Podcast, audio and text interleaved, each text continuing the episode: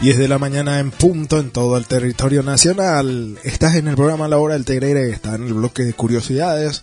Estamos por Spotify y también por la 104.1 Radio en Comunicaciones. Empezamos el programa.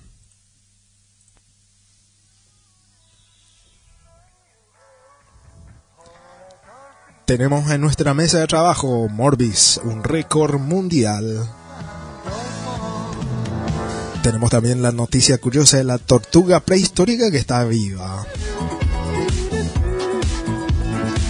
Tenemos también los tres titulares random que vamos a estar pasando ahora mismo. Son tres titulares aleatorios que ninguna otra emisora van a escuchar. Solamente acá en la 104.1, en la hora del terere.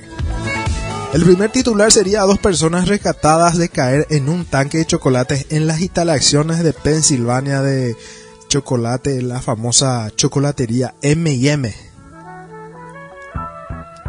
Otra noticia, equipo de cuarta división de Sudáfrica con prohibición de por vida por anotarse, por anotarse 41 goles en contra. 41 goles en contra, qué bárbaro, che. Y también tenemos basureros sexy de Suecia motivan seductoramente a la ciudadanía a tirar su basura en forma correcta y apropiada. Acá en Pedro Juan también necesitamos esos basureros. Atención, hola gente del taller municipal Pellapomina la Pellapomina tenía basurero sexy pero muy laguna cota casi calidad, casi calidad hacer el basurero sexy acá en Pedro Juan Caballero. Vamos a tener una, una ciudad muy, muy limpia si es que ponemos este, esta clase de basurero, el basurero sexy. Bueno, nos vamos con la primera noticia. Bueno, nos vamos con la primera noticia. Confirman que Fernanda la tortuga fantástica de Galápagos pertenece a una especie que se creía extinguida hace más de 100 años. Fernanda es única en el mundo y ya no puede, ya no quedan duda de ellos. Esta tortuga gigante de las de las Galápagos fue descubierta en 2019, pero ahora un nuevo estudio genético liderado por investigadores de la Universidad de Princeton en Estados Unidos confirmó que efectivamente pertenece a una especie que se creía extinguida hace más de 100 años. Fernanda lleva ese nombre en honor a Fernandina, la isla en que fue descubierta. Pertenece a la especie tortuga gigante de Galápagos de la isla Fernandina.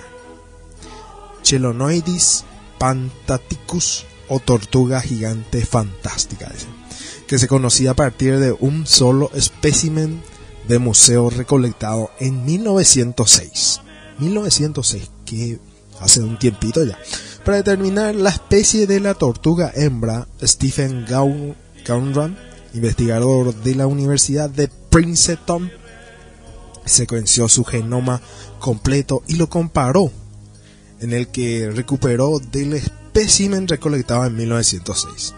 También comparó esos dos genomas con muestras de las otras tres especies de tortugas de Galápagos, tres individuos de cada una de las dos especies vivas y un individuo de la extinta Abinobilis Vimos, para mi sorpresa, que Fernanda era muy similar a la que encontraron en esa isla hace más de 100 años, y ambas eran muy diferentes de todas las tortugas de las otras islas, dijo Gauram. Un estudio anterior en 2021 realizó un análisis genético de Fernanda, pero este nuevo trabajo es el primero que estudia su relación con otras especies más de medio siglo, el término fantástico se refiere a la forma extraordinaria del caparazón con un ensanchamiento extremo a lo largo del borde exterior. Los científicos estiman que Fernanda tiene más de 50 años, aunque es muy difícil determinar la edad exacta del, de un quelonio. El experto ecuatoriano Washington Tapia, director de la iniciativa para la restauración de la tortuga gigante en la ONG Galápagos Conservancy, fue uno de los integrantes del grupo que halló a Fernanda de 2000 en 2019. Las tortugas son animales muy longevos y desarrollan su madurez sexual muy tardía, entre 20 y 25 años. Según va pasando los años van perdiendo los anillos concéntricos en sus placas en el caparazón. Y cuando ya alcanzan los 30-40 años empiezan a perder esos anillos en unos casos más rápidos y en otros casos más lentos. Pero todas terminan con las placas completamente lisas después de aproximadamente los 60 años. Con lo cual a partir de esa edad es imposible saber cuántos años tiene. Explicó Tapia a BBC Mundo.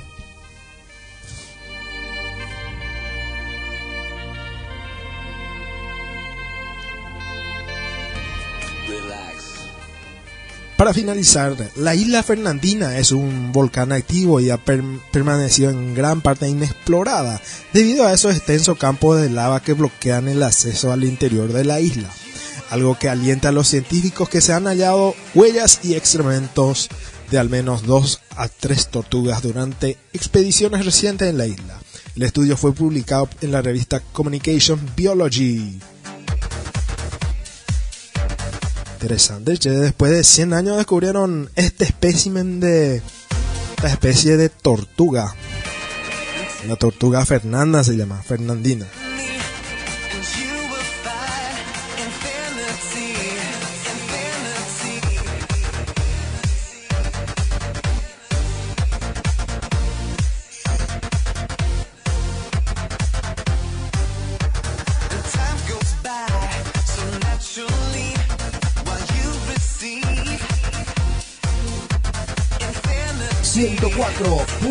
104.1 Radio Borejú Comunicaciones.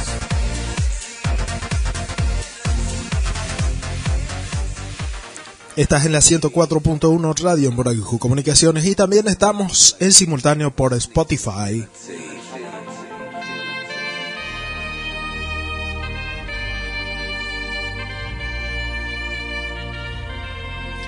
Estás en la hora del tener episodio inédito después de un gran tiempito de pausa, volvemos otra vez a través de la plataforma Spotify.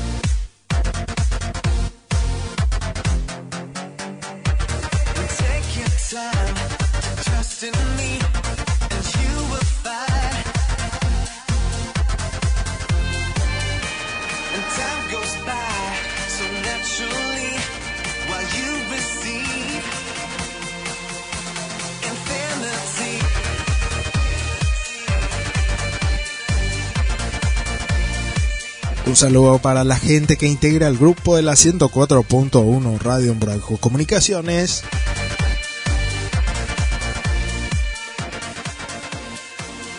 Seguimos, seguimos, seguimos, seguimos con más, más curiosidades en la 104.1 y para Spotify también.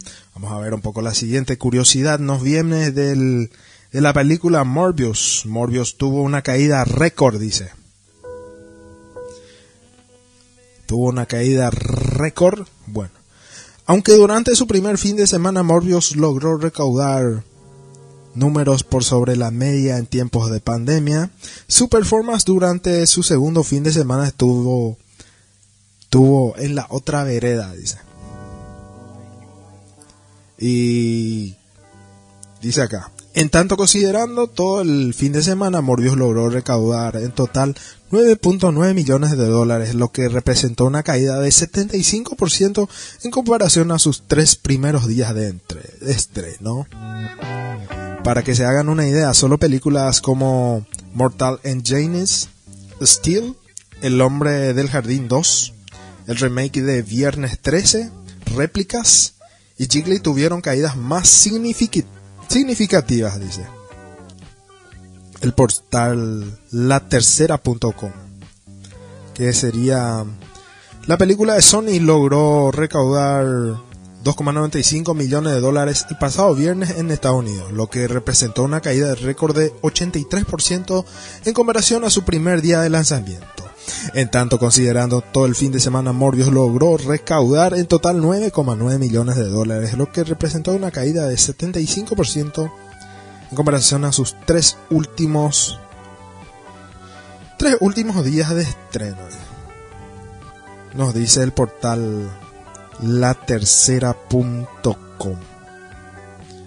Morbius es una película de terror, creo que es una película de terror. No, no llegué a escuchar ni ni a ver un poco. Llegué a escuchar acerca de esa película. Bueno, vamos con la segunda noticia.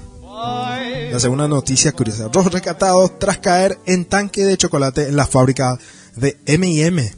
M&M es tipo Rocklets.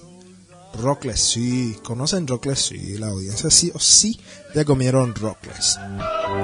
Ese chocolatito confitado. Elizabeth Towns, Pensilvania. Los equipos de rescate fueron llamados a la fábrica de MM de Pensilvania el jueves después de que dos personas quedaran atrapadas en un tanque de chocolate. ¿Cómo así? ¿Cómo así se van? ¿Cómo así se, cayeron en un tanque de chocolate? ¿Cómo así se cayeron? Por lo visto estaban mezclando algo o haciendo algo, estaban laburando ahí. ¿Cómo será? Vamos, vamos a leer más la noticia. Un supervisor del 911 del conocido condado de Lancaster dice que la primera víctima fue sacada del tanque a las 3 y 10 pm, que sería las 15 y 10 horas de Pensilvania. La segunda fue sacada 15 minutos después. Salió a las 3 y 25, dice. Después de que ambos cayeron al tanque. Hasta el momento se desconoce el estado de ambas víctimas. Se llamó a las autoridades para ayudar a hacer un agujero en el tanque para ayudar en el rescate. Según un supervisor del despacho, la Administración de Seguridad y Salud Ocupacional está investigando este incidente. Un portavoz de March Wrigley dice que están manejando activamente la situación y nuestro enfoque principal es apoyar a los equipos de emergencia en el sitio. No está claro si el tanque estaba vacío o contenía chocolate. En el momento del rescate, la planta es conocida por fabricar una variedad de productos, incluido MM y chocolate Dove, y está ubicada a 12 millas de Hershey's, Pensilvania. Sería una ciudad chocolatera, sería una una ciudad tipo que solo se dedica a fabricar chocolates. Sí, exactamente. Sería una ciudad de la ciudad de chocolate. Sería Chocolatelandia. ¿Cómo, cómo sería? Gran Chocolatelandia, igual que de la fábrica de chocolate. Exactamente, así mismo. ¿Y cómo se cayeron? No, no dice acá cómo se, por qué se cayeron. Por lo visto eran algunos colaboradores. Eran colaboradores de la empresa M&M que habrán caído. Pero también acá dice que no no, no esclarecieron que que se que estaba lleno el tanque o estaba vacío. Dice solamente dos personas fueron rescatadas a caer en un tanque parcialmente. Eh, acá este portal sí, el portal msn.com dice sí. Fueron rescatadas a caer en un tanque parcialmente lleno, dice. Parcialmente lleno quiere decir, vamos, era la mitad de ella eso. En una fábrica de golosina en Pensilvania, mientras realizaban trabajos de mantenimiento. Acá sí aclara. El incidente ocurrió en la planta de Mars Wrigley, en Elizabeth Town, en Pensilvania, poco antes de las 2 pm del jueves. Las dos personas trabajaban para un contratista, dijeron las autoridades. No quedó claro de momento cómo cayeron al tanque. Los socorristas pudieron rescatar a los individuos abriendo un hoyo en el fondo del tanque agregado. Tampoco quedó claro si alguno de ellos resultó herido pero fueron llevados a un hospital para ser examinados. Sus nombres y sus detalles no fueron divulgados. La Administración Federal de Salud y Seguridad Ocupacional investiga el incidente. Un funcionario de la agencia declinó hacer comentarios diciendo que la investigación está en curso, dice. En el portal de Microsoft MSN.com, del portal Publimetro, publimetro.com. Y continuamos, continuamos con más noticias, más noticias, sí señor. Vamos con la siguiente noticia, noticias insólitas, el bloque de noticias, tres titulares insólitos en la hora del terreno.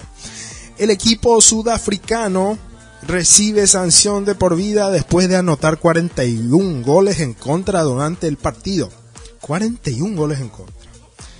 Bueno, un equipo sudafricano de cuarta división ha recibido una suspensión de por vida después de amañar un partido al anotar 41 goles en propia puerta para ayudar a la candidatura al título de su oponente los aspirantes al título Matillasi lograron con una escandalosa victoria de 59 a 1, 59 a 1 sobre Nasami Mighty Bears el mes pasado.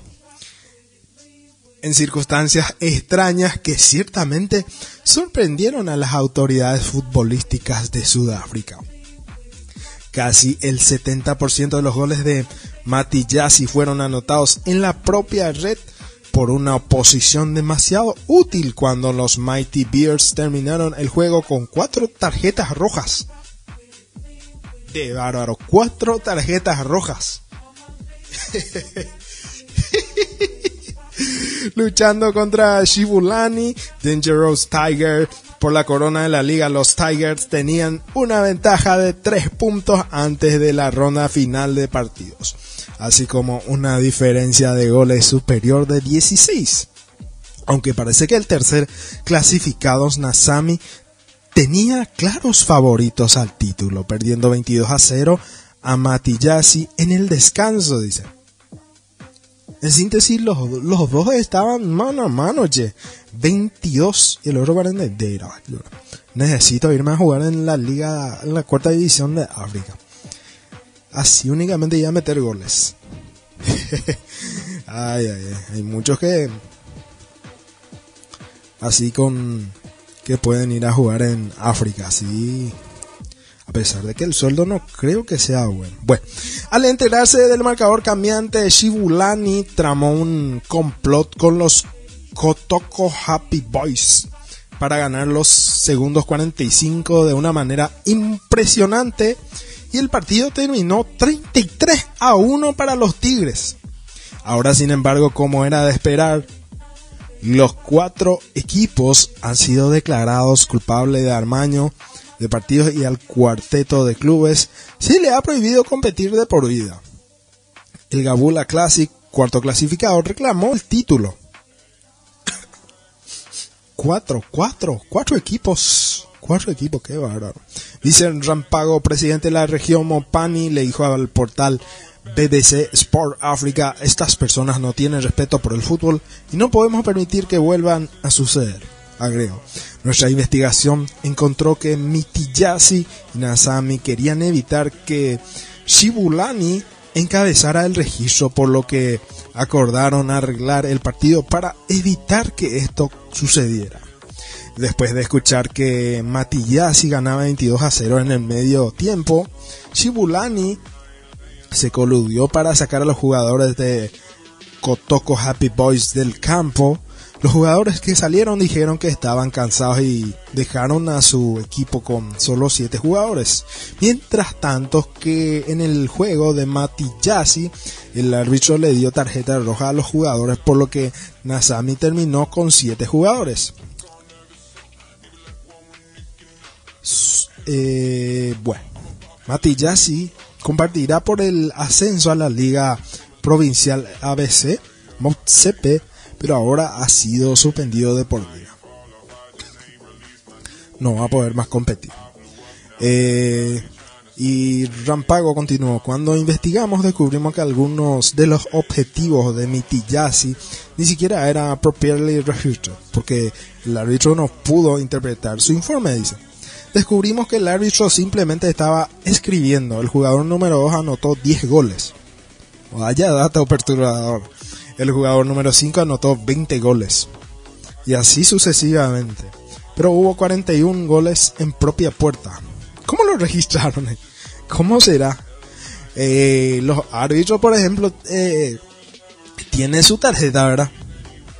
La tarjeta tiene, creo que tiene una hoja. Nunca he visto un poco la tarjeta que usan los árbitros. Nunca me di cuenta. El lunes va a estar, no, el viernes vamos a estar un poco aclarando ese con Don Cecilio que es también alguna, él, va a entender más acerca de del arbitraje como para el tema de las tarjetas amarillas y va a estar explicando un poco a la audiencia cómo se anota. Pero 41 goles para anotar en ese en la tarjeta demasiado ya va a ser demasiado largo ya va a ser. Los dirigentes de los cuatro clubes han recibido varias sanciones entre 5 y 8 temporadas, mientras que los oficiales de partido han sido sancionados durante 10 temporadas. 10 temporadas sería, a ver, un poco, 5 años aproximadamente. Exactamente.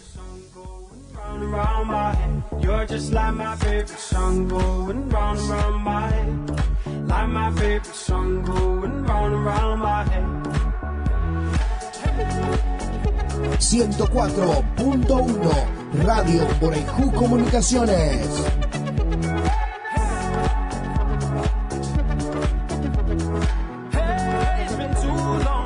Desde Pedro Juan Caballero, transmite Radio Borejú Comunicaciones 104.1. Estás en la 104.1 Radio por Comunicaciones y también estamos por la plataforma de Spotify. Seguimos con más noticias, más noticias. A ver, a ver, a ver.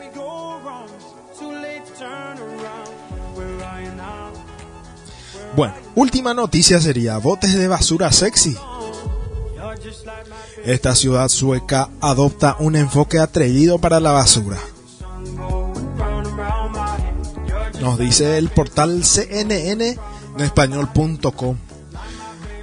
Esta ciudad sueca adopta un enfoque atrevido para la basura. La ciudad sueca de Malmo lleva el lenguaje sucio a, un nivel en su más reciente esfuerzo por limpiar la basura por las calles. Con la instalación de los basureros parlantes que emiten mensajes de audio subidos de tono. Mm.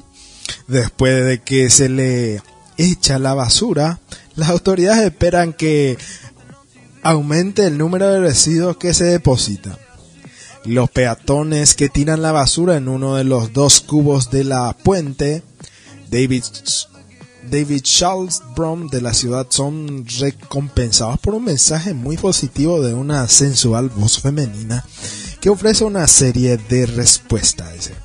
Sería ah, ahí mismo, sí. Vuelve pronto y hazlo otra vez, dice. Mm, un poco más a la izquierda la próxima vez, dice. Son algunos de los mensajes programados por los basureros sexy.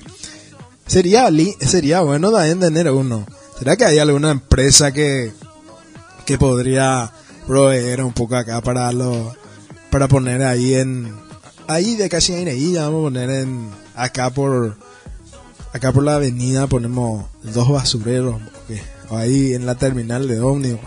Excelente va a ser. Purete va a ser esta clase. O sino que se implemente en alguna parte del país este basurero sexy. Eh, que hable en español.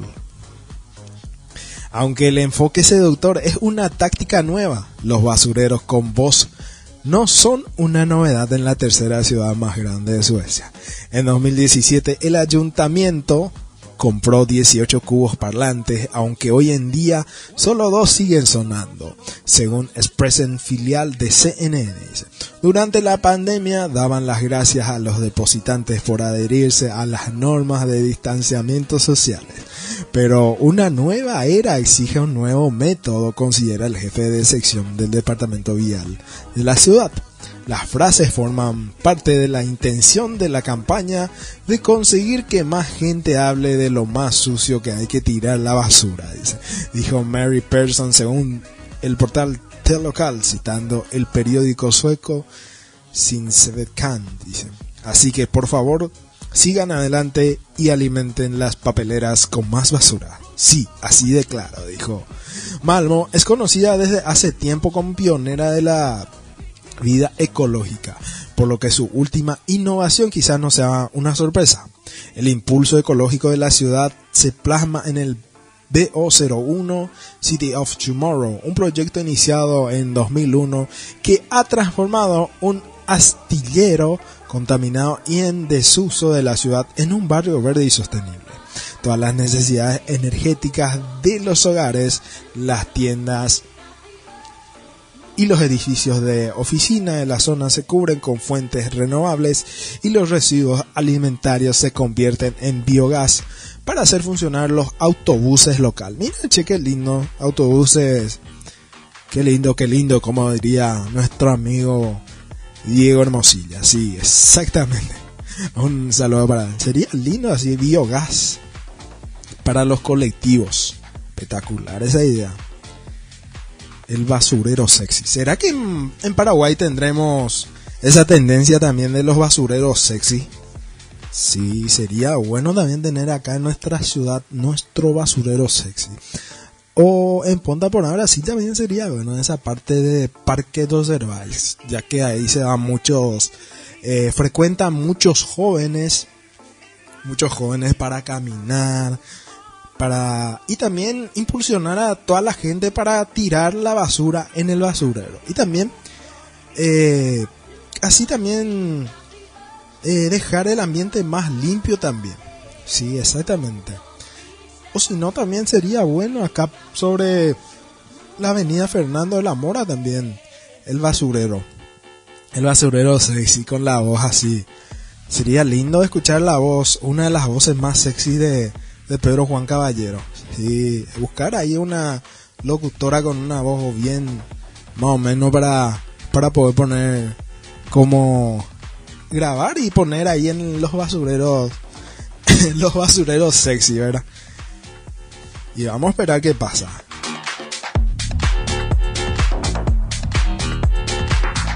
...104.1... Radio Borejú Comunicaciones. Así terminamos el bloque de curiosidades en la 104.1 Radio en Boraihu Comunicaciones. Volvemos, Dios mediante, volvemos por Spotify el próximo sábado. Y quédate prendido con nosotros en la 104.1. Sí, quédate prendido que te acompañamos